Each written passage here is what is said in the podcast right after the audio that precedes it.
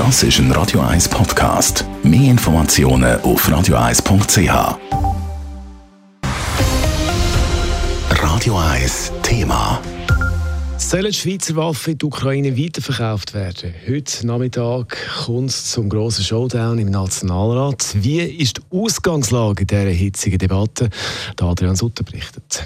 Die Schweiz darf wegen der Neutralität keine Waffen direkt in die Ukraine schicken. Andere Länder, wie zum Beispiel Deutschland oder Spanien, würden aber gerne Waffen und Munition liefern, die sie in der Schweiz gekauft haben.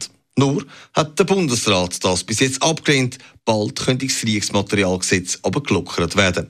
Im Parlament werden verschiedene Vorstöße diskutiert. Eine Motion aus der Sicherheitspolitischen Kommission will die Weitergabe von Schweizer Waffen und Munition erlauben. Das gilt, wenn der Sicherheitsrat oder die UNO-Vollversammlung einen Konflikt als völkerrechtswidrig einstuft.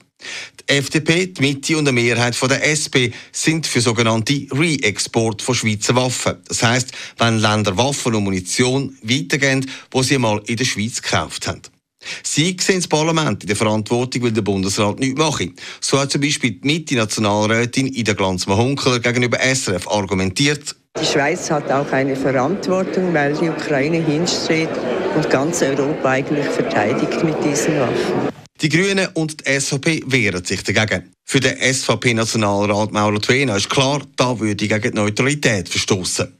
Die Schweiz darf jetzt unter keinen Umständen Hand bieten für solche Wiederexporte.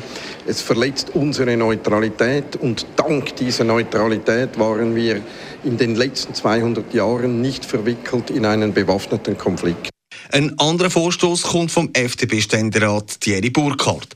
Auch er will, dass Länder mit ähnlichen Werten und strengen Exportkontrollen Kriegsmaterial aus der Schweiz leichter weitergeben können. In seiner Motion sind die Staaten definiert. Es handelt sich unter anderem um Deutschland, Spanien, Polen, Ungarn und die USA. Laut Thierry Burkhardt wird mit dieser Regel auch die Neutralität gewahrt, wenn eines von diesen Ländern nicht gerade selber im Krieg steht.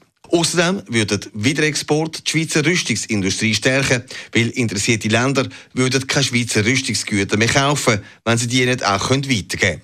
Adrian Sutter, Radio 1. Radio 1 Thema. Jederzeit zum Nachlesen als Podcast auf radio1.ch.